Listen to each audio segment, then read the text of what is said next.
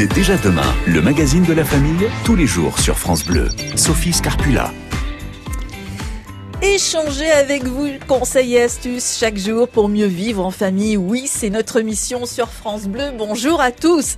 Dans, dans C'est déjà des mains cet après-midi. Nous vous attendons sans tarder pour parler, euh, surtout euh, pour témoigner. On attend vos appels au 0810 055 056 sur ce thème les bobos de l'été. Se brûler sur le barbecue, prendre un gros coup de soleil, se faire une entorse lors d'une randonnée. Ce sont des choses qui arrivent et justement cela vous est-il arrivé?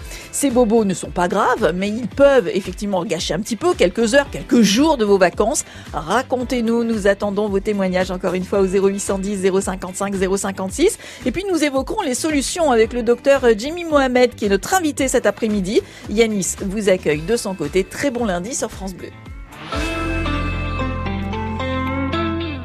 Bonjour docteur Jimmy Mohamed et merci d'être euh, à ce rendez-vous, fidèle au rendez-vous de France Bleu. C'est déjà demain avec vous. Bonjour Sophie, bonjour à tous. Merci Alors vous. Vous, êtes médecin généraliste à Paris, vous publiez euh, cette année Zéro contrainte, surtout ne changez rien chez Flammarion, vous co-animez euh, le magazine de la santé hein, sur France 5, on vous connaît bien. Alors ce livre est un livre très utile aussi pour le sujet qui nous intéresse, même si l'objectif de départ pour vous c'était pas celui-là. C'est vrai que pour parler des bobos de l'été, moi j'ai pioché plein de choses dedans, euh, c'est très intéressant, on y trouve 50 astuces, des conseils pratiques évidemment, souvent basés sur du bon sens d'ailleurs. Et puis vous tordez le cou à quelques à quelques idées reçues. Hein, on va y revenir. C'est un livre qui rassure, c'est un livre qui fait du bien.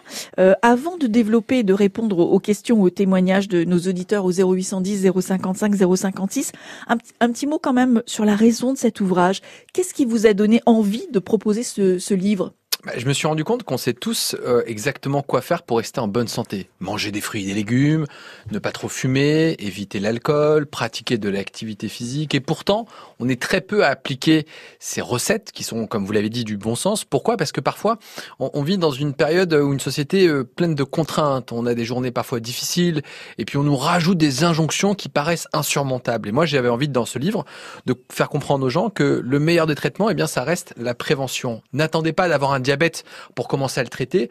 Et si on essayait peut-être ensemble d'éviter ce diabète, si jamais on a de l'hypertension artérielle, c'est la maladie chronique la plus fréquente en France, est-ce qu'on ne pourrait pas essayer justement de faire en sorte de la dépister, de l'éviter et de la traiter sans pour autant prendre des médicaments? Attention, c'est absolument pas un livre anti-médicaments puisque malheureusement, une fois qu'on a des pathologies, on est obligé exactement d'avoir ce suivi.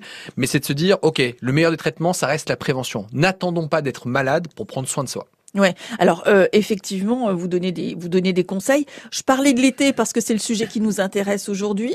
Euh, on, a l'impression qu'on est un peu moins vigilant en été qu'on ne l'est encore dans l'année. Vous avez dit, hein, même si on prend de bonnes résolutions, on se dit bon, il faut il faut effectivement faire un peu plus de sport, manger plus sainement et tout. Dans l'année, bon, on a tendance à, à lâcher un peu de par notre rythme de, de, de vie. mais l'été, c'est encore autre chose. On a la sensation d'être moins vigilant. le médecin que, que vous êtes fait quel constat? Alors c'est vrai que lorsqu'il fait beau, on a tendance à vouloir plus sortir, vouloir plus profiter, être entre amis. On a aussi les vacances scolaires qui font qu'on va se relâcher. Et puis en plus de ça, on a la fatigue qu'on a accumulée durant toute l'année. Et au moment où on veut décompresser, bah forcément, c'est là où on va peut-être commettre quelques erreurs. Vous parliez des brûlures sur le barbecue, de l'entorse qu'on peut se faire parce qu'on s'est mal échauffé. On va vouloir se remettre au sport tout d'un coup alors qu'on n'en a pas beaucoup pratiqué durant l'année. Donc on va se baisser pour un oui ou pour un non. Et puis c'est une période où normalement il y a un peu moins d'infections virales on tombe un peu moins malade. Alors là, c'est pas tellement le cas en ce moment. Il y a beaucoup de virus, et du coronavirus euh, qui revient en ce moment.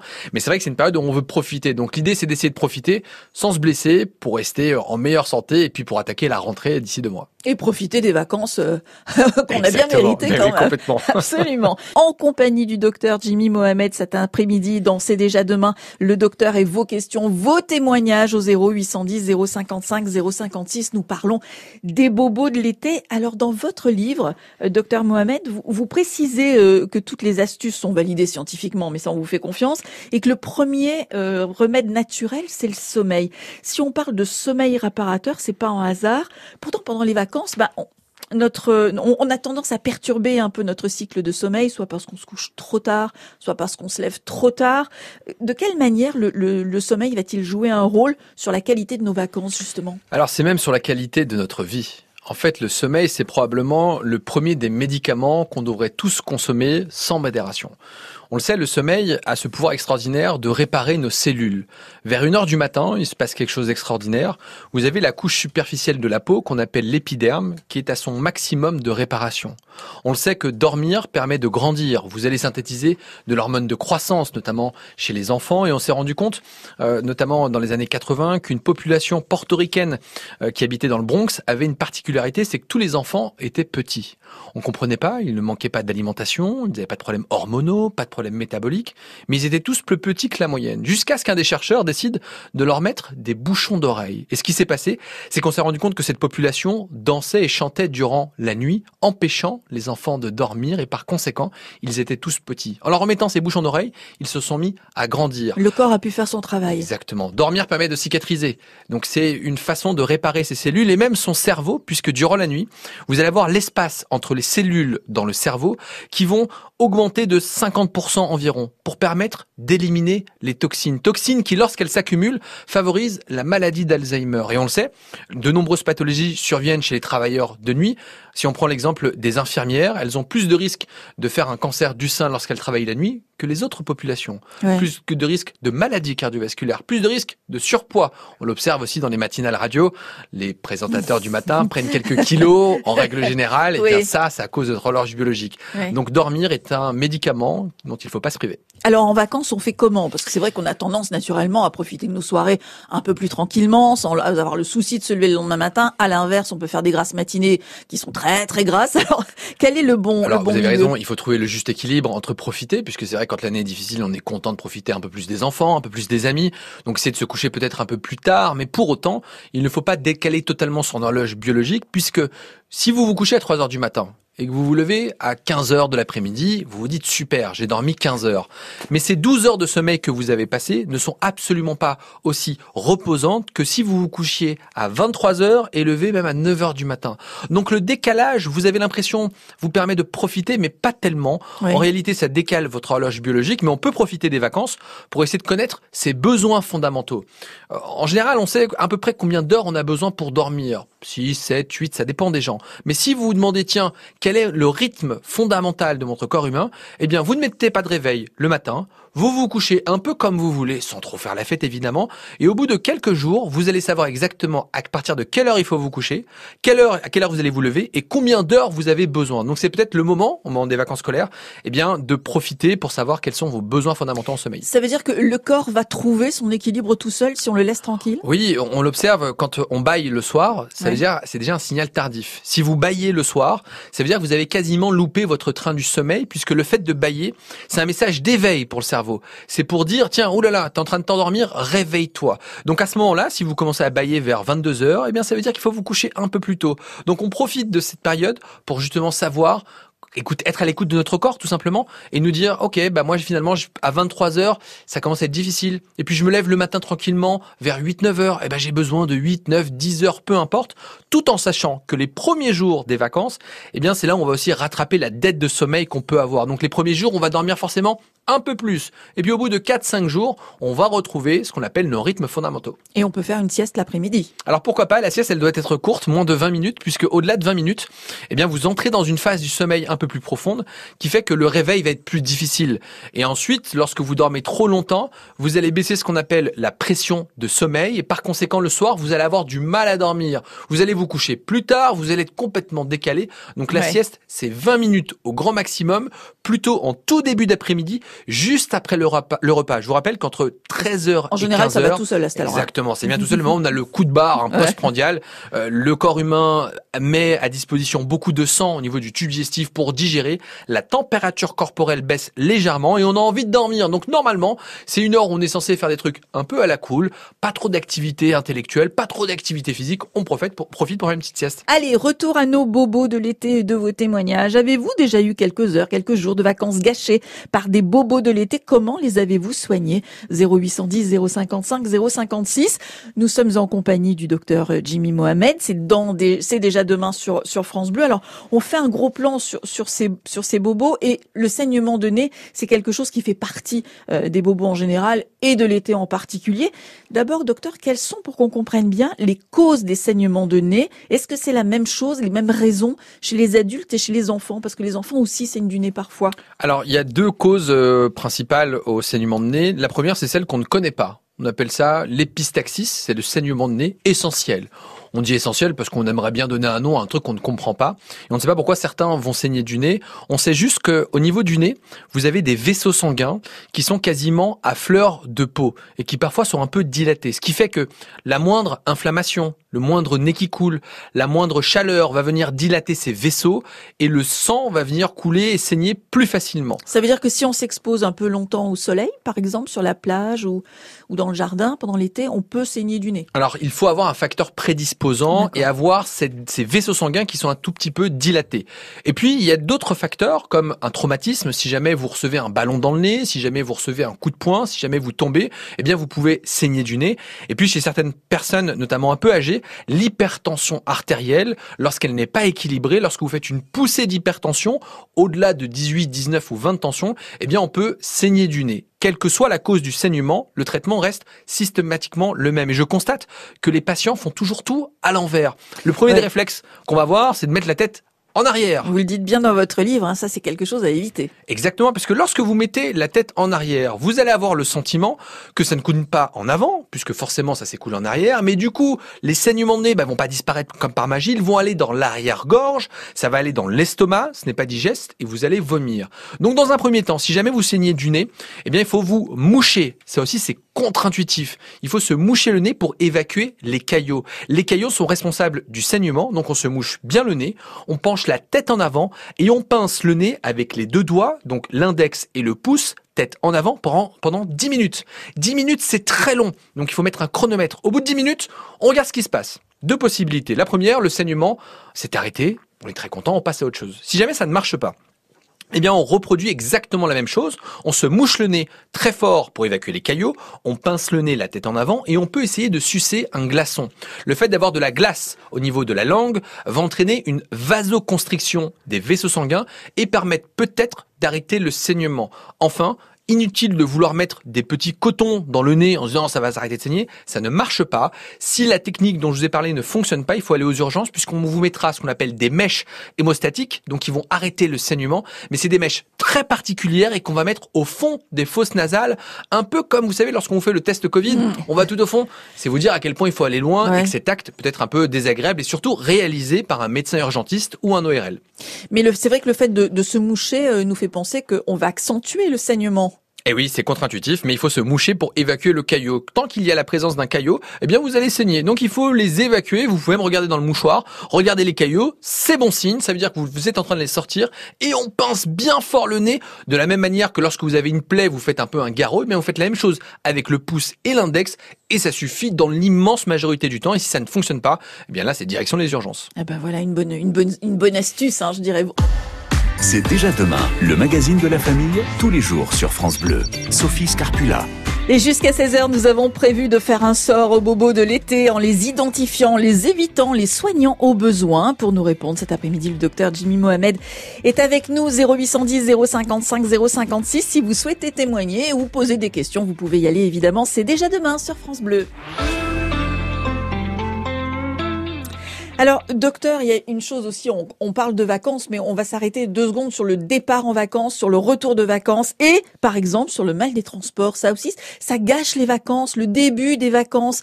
C'est compliqué. Alors, justement, rien de pire qu'être malade quand on est euh, passager. Euh, ça, ça gâche le besoin ou l'envie de partir en vacances. Quelles sont les bonnes astuces? Est-ce que parce qu'on entend dire plein de choses, hein, est-ce qu'il faut prendre un bon petit déjeuner avant de le départ? Est-ce qu'à l'inverse, il faut pas déjeuner du tout? Qu'est-ce que vous nous conseillez vous? Alors plusieurs choses. Tout d'abord, le mal des transports est lié au fait que l'organe de l'équilibre, c'est l'oreille interne. Lorsque vous êtes en voiture, vous bougez, votre oreille perçoit des micro-mouvements, elle se rend compte qu'il y a des virages, que vous accélérez, que vous ralentissez. Pourtant, vous êtes assis et les yeux quasiment euh, immobiles, vous avez l'impression que vous ne bougez pas dans la voiture. Et donc il y a deux messages différents. Votre cerveau qui a l'impression que vous êtes plus ou moins immobile et votre oreille interne qui est persuadée que vous êtes en train de bouger. Cette discordance d'informations est responsable du fameux mal des transports. Il peut survenir chez le petit enfant, il est rare avant l'âge de 3-4 ans, il peut s'améliorer et s'aggraver à l'adolescence et il touche un peu plus les femmes que les hommes, en particulier lorsqu'elles sont enceintes. Alors, quelques conseils simples. Le premier, c'est évidemment, ne faut pas partir l'estomac totalement vide. Il faut avoir mangé quelque chose, mais pas trop non plus, puisqu'un repas trop gras, trop copieux, va donner un effort de digestion supplémentaire et vous risquez d'avoir plus de nausées et de vomir sur la banquette, salissant la banquette évidemment. c'est pas très agréable. C'est agréable pour personne. Mais alors quand vous dites il faut manger légèrement, ça veut dire quoi? On mange quels, quels aliments? Alors on évite de euh, manger trop gras, donc il suffit si jamais ça dépend de l'heure à laquelle vous allez partir. Si vous partez le matin et que vous avez pour habitude de ne pas prendre de petit déjeuner, ne vous forcez pas. Buvez par exemple un thé. Vous pouvez manger une pomme, une compote, quelque chose d'assez simple pour avoir un petit truc dans l'estomac. Si vous partez au moment du déjeuner ou du dîner, eh bien là il faut manger plutôt des crudités, un plat qui peut contenir des protéines, donc viande et poisson, quelques fibres, un peu de féculent, mais pas trop. Si vous prenez la grosse plâtrée de pâtes en vous On disant, s'endormir. eh bien, vous allez forcément, en plus de ça, vous endormir. Pour, pour la conduite, c'est pas terrible. Et puis, il faut pas oublier que lorsque vous êtes en trajet, il faut éviter d'être sur son téléphone ou bien de lire un livre. C'est ce qu'il faut dire notamment aux enfants, puisque si vous êtes sur une courte distance en train de regarder votre téléphone, eh bien là encore, votre cerveau est persuadé que vous êtes immobile. Donc, ça va accentuer les nausées et les vomissements. Donc, on essaye de regarder la route. L'idéal, ce serait d'être plutôt à l'avant que à l'arrière. Si jamais ce n'est pas possible pour les enfants,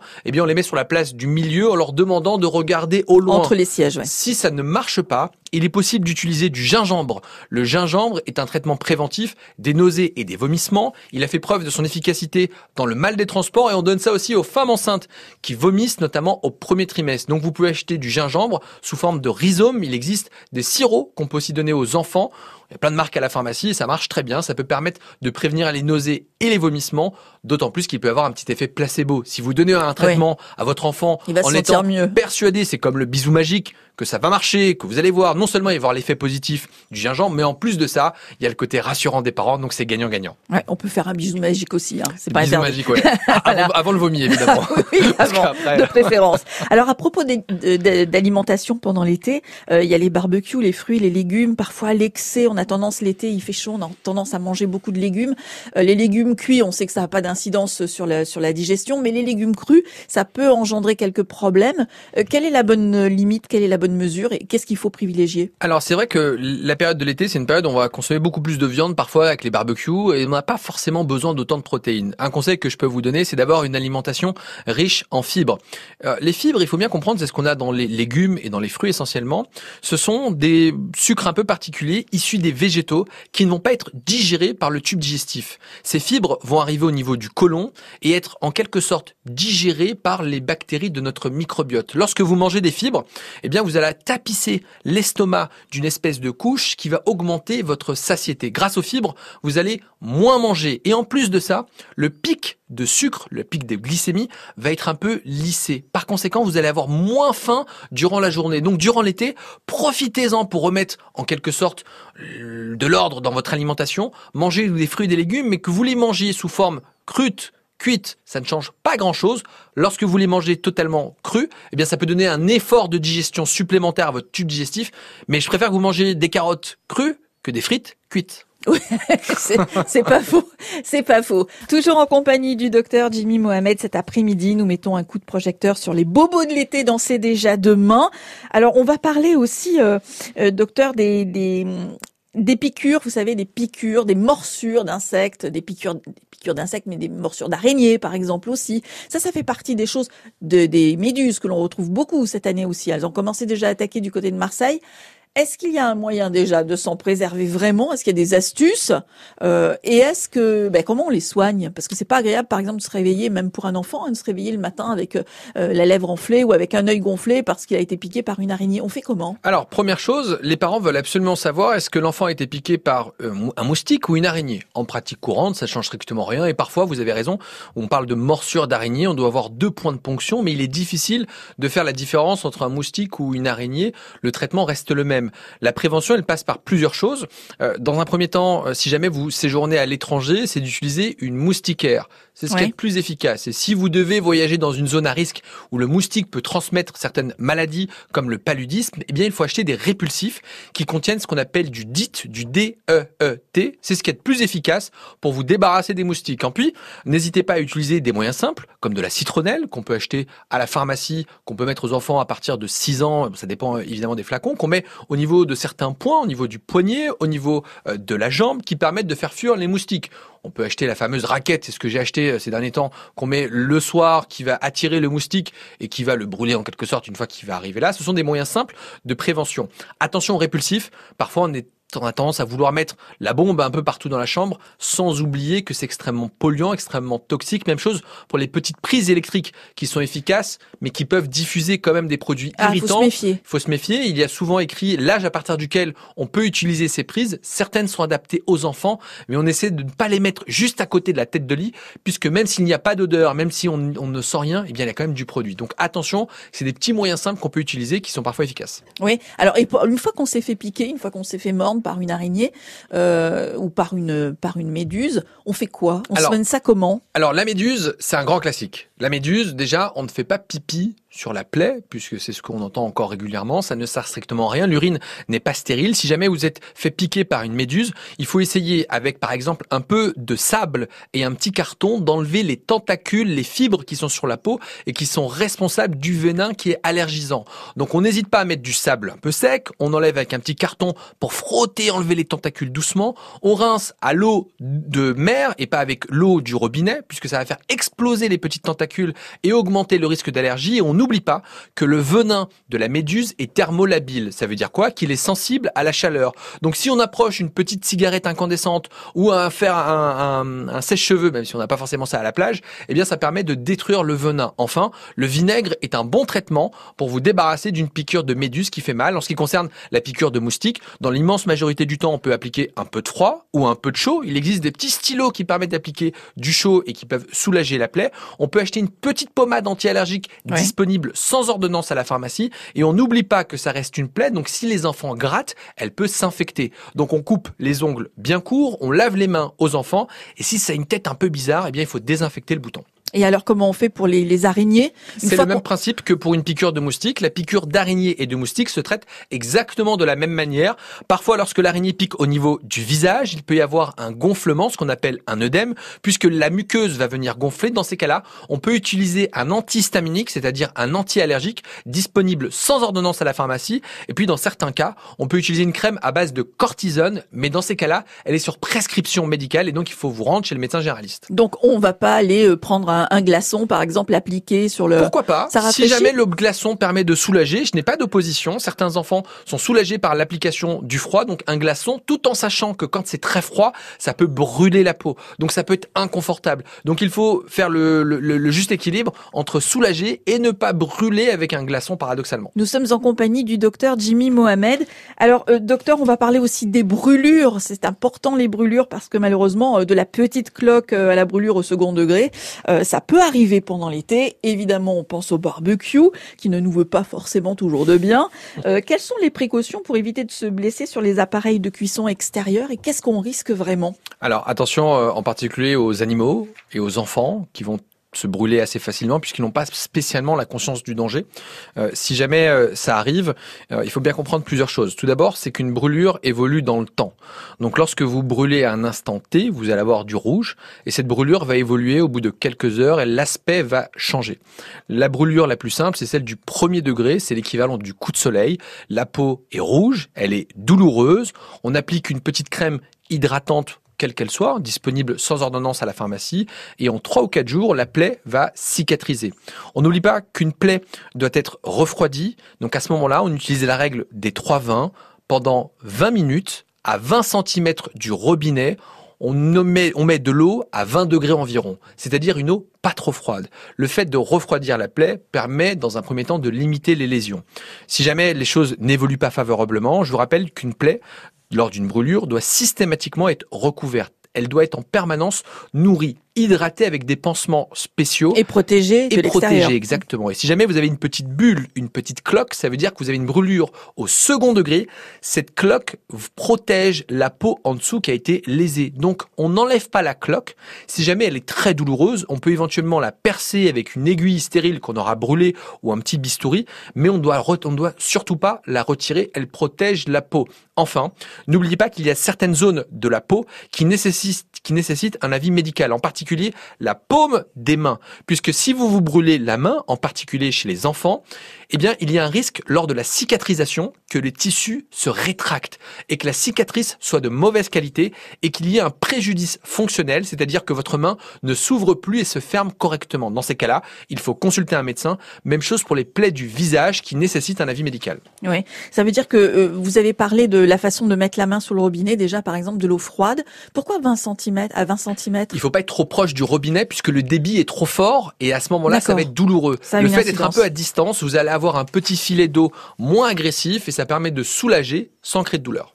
Alors, vous, vous, avez parlé dans votre livre aussi de la cuisson des aliments, c'est-à-dire que le barbecue n'est pas forcément notre ami déjà parce qu'il est très chaud et qu'on risque de se brûler, on vient de le dire, mais aussi parce que on a tendance à trop pousser la cuisson souvent. L'ennemi du barbecue, ce sont les flammes. Les flammes vont être à l'origine, lorsqu'il y a du charbon, de substances euh, d'hydrocarbures qui vont être cancérigène et on sait que la consommation de cette viande de façon répétée avec des barbecues qu'on va faire en permanence, eh bien augmente le risque de cancer notamment du côlon. Donc un, on fait attention à la quantité de viande qu'on peut manger. Les recommandations, même si je sais que c'est parfois un peu barbant, c'est 500 grammes de viande par semaine, c'est l'équivalent de 3 ou 4 steaks. Ça c'est pour la viande rouge. Et puis le barbecue, si jamais on veut le faire dans de bonnes conditions, il faut essayer d'allumer le charbon au milieu et de faire cuire la viande tout autour. En périphérie. En périphérie. C'est ce qui permet d'avoir une viande moins toxique, de meilleure qualité et qui a un goût euh, un peu moins cramé. Et quelle est la bonne cuisson justement? Alors ça va dépendre de ce que vous entendez par bonne cuisson.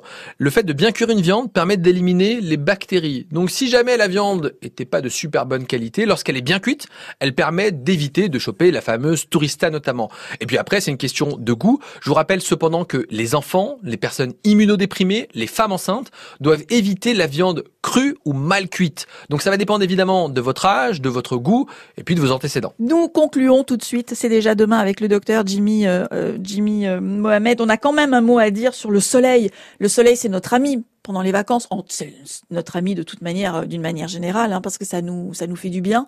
On en a besoin pour vivre. Mais attention au coup de soleil l'été. On est tout blanc. On arrive sur la plage en une demi-heure, une heure. On a pris un coup de soleil. Qu'est-ce qu'on peut faire pour éviter les coups de soleil et comment les soigner? Tout d'abord, il faut bien comprendre que le soleil est l'ennemi de la peau. Même si ça fait du bien, ça fait plaisir. C'est grâce à ça qu'on va synthétiser de la vitamine D. Il faut exposer son corps durant 20 minutes tous les jours avec un tiers de la surface corporelle. Donc si tous les jours on se met dehors avec les bras nus, le décolleté, eh bien on a la quantité de vitamine D suffisante. En revanche, les coups de soleil de l'enfance notamment font le lit des cancers cutanés à l'âge adulte. Et c'est le principal facteur de risque des mélanomes. D'autant que le soleil va venir abîmer la peau et donc ça accélère le vieillissement de la peau mais aussi des cellules des yeux, de la rétine, ça augmente le risque de cataracte. Donc il faut bien comprendre qu'on peut profiter du soleil, mais il faut se protéger. La protection, elle passe par des moyens physiques. On porte des lunettes de soleil pour protéger ses yeux. On porte un chapeau, une casquette. On ne laisse pas les enfants tout nus à la plage et on porte de la crème solaire minimum indice 30 à adapter à ce qu'on appelle le phototype. Si vous êtes blond aux yeux bleus avec une peau très blanche, eh bien vous devez plus vous protéger que si jamais vous êtes de couleur noire et brun. Et puis on n'oublie pas de s'hydrater et on fait attention et en règle générale ça suffit pour passer un bel été. Alors justement, quels sont les effets d'un coup de soleil? En général, on a mal à la tête, ça, brûle. Le, ça, c'est l'insolation. Le coup de soleil, c'est l'équivalent d'une brûlure au premier degré. Vous allez donc avoir la peau qui va être rouge, chaude, inflammatoire, douloureuse, et en règle générale, ça interdit l'exposition au soleil par la suite. On a en quelque sorte gâché ses vacances. Donc à ce moment-là, il faut ne plus s'exposer au soleil puisqu'on augmente les lésions possibles du soleil sur l'ADN de la peau. On met une crème hydratante et puis il faut sortir de l'exposition solaire. Je vous rappelle que la crème solaire, elle, n'empêche pas de bronzer. Donc, ah ben euh, on peut mettre de la crème et bronzer et revenir en pleine forme à la rentrée. Voilà, exactement. Merci beaucoup pour tous ces conseils. Je rappelle que vous avez publié un livre qui est vraiment très intéressant qui s'appelle Zéro contrainte. Surtout, ne changez rien chez Flammarion, le docteur Jimmy Mohamed. Merci infiniment, docteur, d'avoir été notre invité cet après-midi.